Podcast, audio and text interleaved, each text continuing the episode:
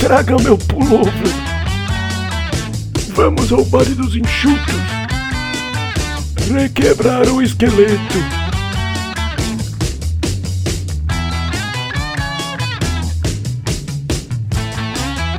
Ai, minha bursite. Olá, ouvinte fiel do Auto Radio Podcast. Aqui é o Valese e, infelizmente para mim e para vocês, mas muito mais para vocês, eu não tô mais de férias. Então, bora lá falar sobre os álbuns que arredondaram a contagem para meia centena de anos nesse fevereiro de 2023. É hora de conhecer os cinquentões do mês.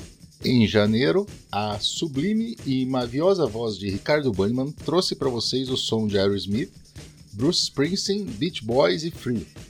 E hoje nós vamos passear por diferentes estilos, das baladas country às porradas punk. Isso logo depois de nossos lembretes tradicionais. Estamos no Twitter e no Instagram como arroba Podcast e também no nosso grupo aberto no Telegram, interagindo com quem gosta de música. Bora lá então, Flashbackson!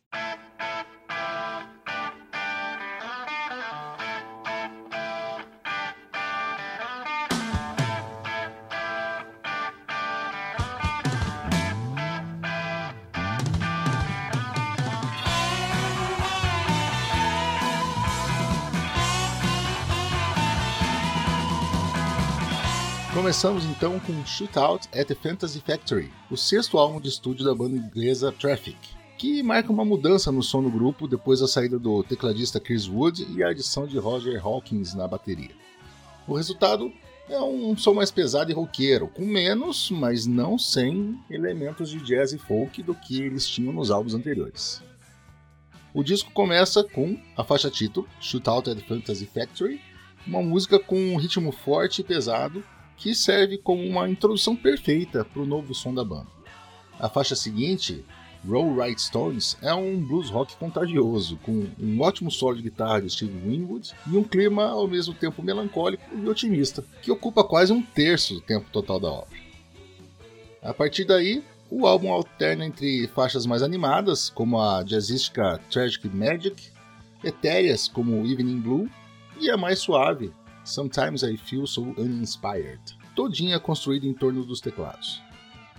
É isso. São só cinco músicas divididas em 39 minutos, mas que merecem ser ouvidas por qualquer um que goste de rock clássico dos anos 70. Billion Dollar Babies, o também sexto álbum de estúdio da lendária banda de rock Alice Cooper, foi lançado um ano depois do sucesso de Schools Out, um sucesso que fez os membros da banda se surpreenderem pelo fato de estarem ganhando tanto dinheiro. Ou seja, os bebês de um bilhão de dólares eram eles mesmos. Considerado por muitos como o ponto culminante da carreira de Alice Cooper, e amplamente elogiado como uma obra-prima incontornável do Red Rock e do Shock Rock também, ele se sobressai pela produção impecável de Bob Ezrin, que viria a trabalhar alguns anos depois com o Pink Floyd para fazer nada menos do que The Wall. E sim, eu já aproveitei para citar o Pink Floyd aqui porque eu não consigo esperar até o mês que vem. Mas voltando ao Alice Cooper, o disco acabou subindo até o topo das paradas dos dois lados do Atlântico e vendeu mais do que o suficiente para se tornar platinado. Hello Hooray abre o álbum com um ritmo animado e uma letra engraçada, estabelecendo o tom para todo o resto do disco. Tom esse que contrasta de uma maneira divertida com letras que falam sobre a reeleição de Nixon, assédio sexual, Guerra Fria, a falência do som americano e outros temas mais leves como necrofilia. São 10 músicas em 40 minutos, é o trabalho mais longo da banda, incluindo a canção título Billion Dollar Babies, com sua letra sombria e crescente guitarra elétrica, além dos vocais de Donovan, em alta na época, e também com No More Mr. Nice Guy, que vocês estão ouvindo ao fundo, se o Flashbackson não trocou as fitas, e que se tornou uma das mais famosas músicas de Alice Cooper. A turnê de divulgação quebrou o recorde de público nos Estados Unidos, que até então estava na gaveta dos Rolling Stones. Vocês sabem, o Alice Cooper sempre foi performático, mas nesses shows eles se superaram. E o tio Vince Fournier vestia roupa com mancha de sangue falso na virilha, mutilava bonecas, atacava manequins e chegava até a ser guilhotinado todas as noites. cortesia dos truques de mágica de James Randi, que desenhou os efeitos do palco. Em resumo, Billion Dollar Babies é uma obra-prima da carreira de Alice Cooper, um álbum que, apesar de estar completamente inserido no seu tempo, envelheceu muito bem e se tornou, paradoxalmente, atemporal. Ou seja, o próprio conceito de classe.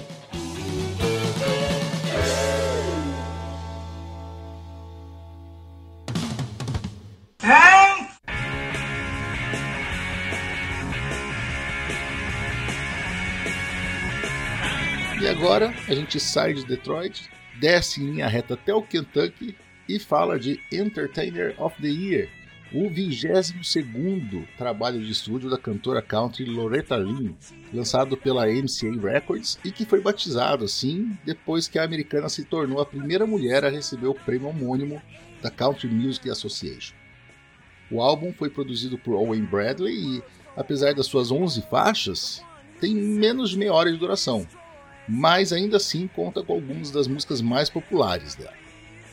A voz sincera e cheia de personalidade de Loretta Lynn brilha em todo o trabalho, com letras honestas que abordam temas controversos e muito atuais hoje, como o controle de natalidade e a emancipação feminina. A maioria dos atuais defensores da igualdade de hoje não sabe, mas há 50 anos Loretta já usava seus vibratos para produzir músicas como Rated X, uma defesa poderosa das mulheres que foram rotuladas como promíscuas ou imorais pela sociedade. No meu tempo, os termos eram piriguete e perva, eu não sei como é que se fala isso hoje. Além das faixas mais politizadas, o álbum também apresenta baladas emotivas como I'm All He's Got, But He's Got All of Me, faixas swingadas puxadas para o blues como Hanky Panky Woman e até um, um divertido bluegrass em I'm Paying for My Raising mostrando o incrível talento da cantora para transmitir qualquer tipo de emoção na sua música. No geral, Entertainer of the Year é um álbum incrível que continua a ser relevante e poderoso mesmo décadas depois do seu lançamento. Loretta Lynn é uma das maiores vozes da música country e uma das artistas mais importantes do século XX. E esse álbum é uma prova impressionante da sua habilidade de contar histórias honestas e emocionantes através da música. Vitrola! Hein?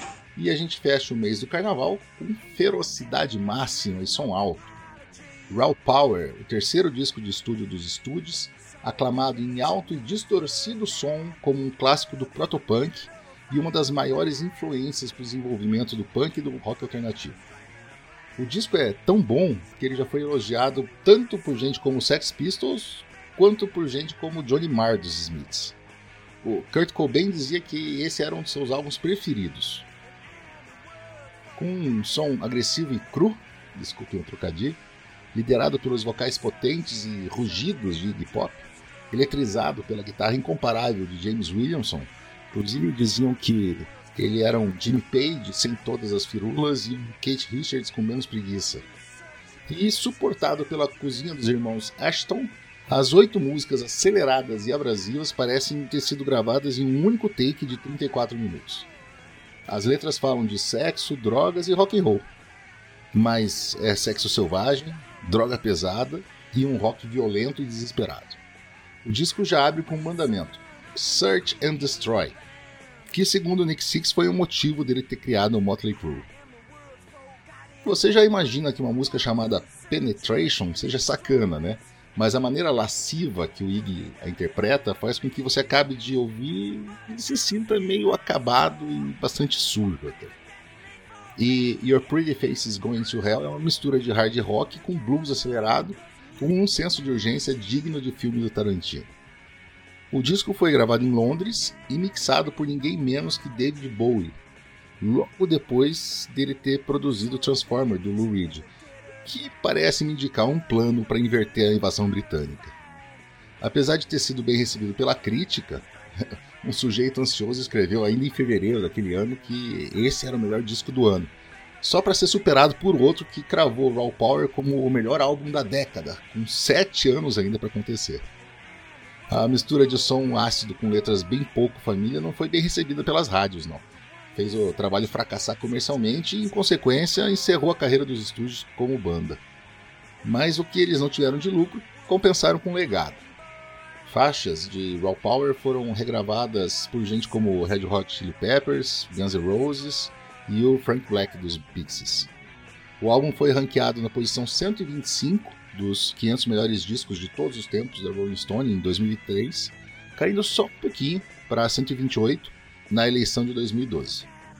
O som manteve sua força com o passar do tempo e permanece como um testamento do poder e da energia da banda.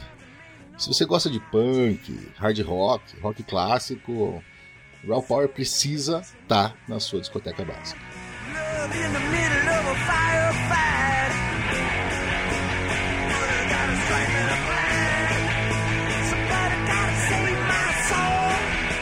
E é isso. Aqui a gente só dá um tira-gosto, mas recomendo insistentemente que você vá conhecer os discos completos. E os aperitivos escolhidos do mês vão ser Your Pretty Faces Going to Hell, dos estúdios, que foi com certeza bem mais do que uma inspiração para a história de um menor de idade que tinha um Opala metálico azul. Shootout at the Fantasy Factory, que dá nome ao disco do Traffic e que é difícil pra caramba de falar, vocês não sabem quantas vezes eu regravei cada vez que eu falei isso. A politizada e extremamente atual Rated X de Loretta Lynn. E para fechar, Tia Alice, cheia de referências encharcadas com ironia ácida, à época que foi escrita em Generation Land.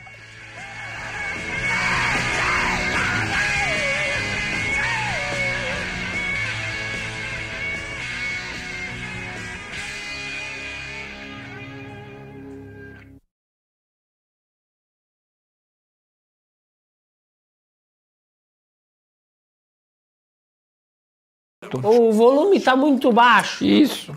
Então, Então o quê? tem que aumentar o volume. É, É o quê? o volume. Tem que aumentar. Isso. Então aumenta. Tomara. Vai, levanta. Levanta volume.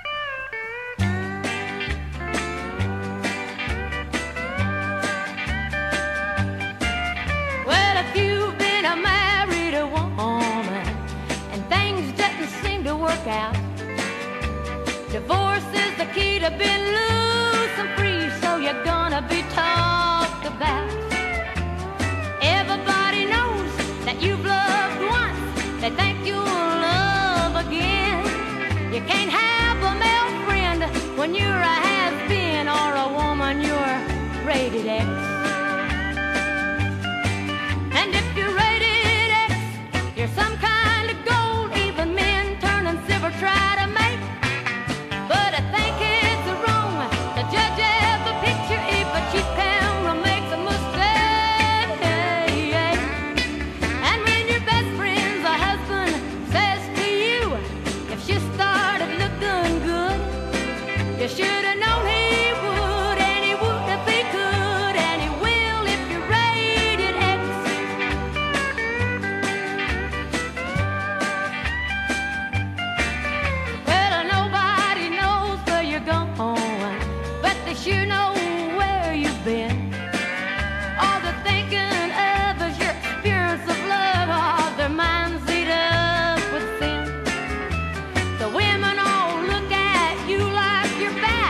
the men all hope you are. But if you go too far, you're gonna wear the scar of a woman rated X.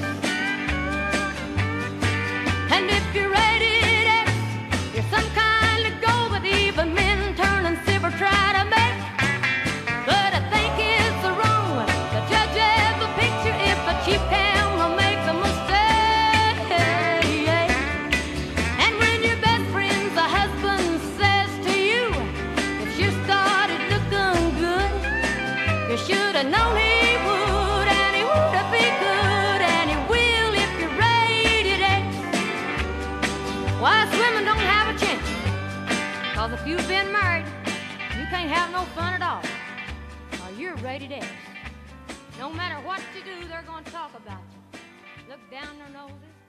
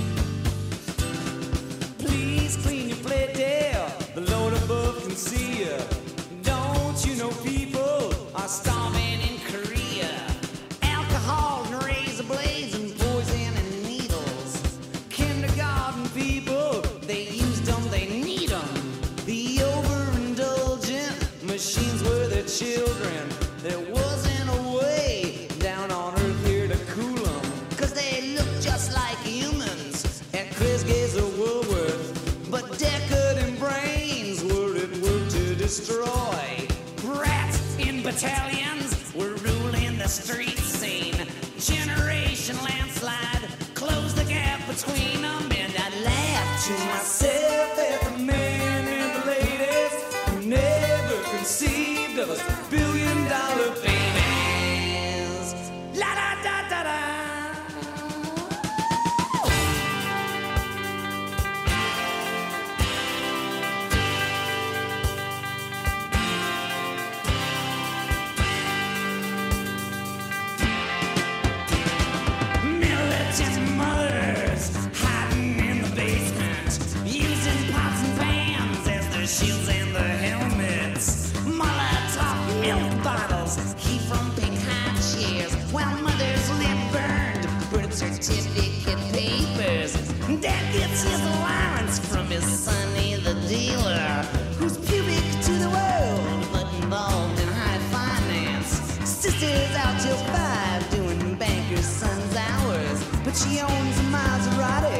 It's a gift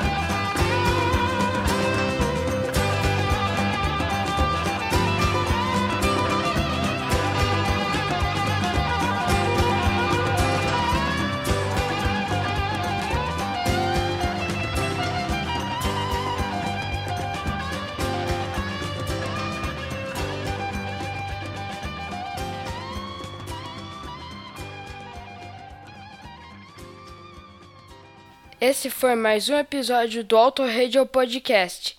Tchau!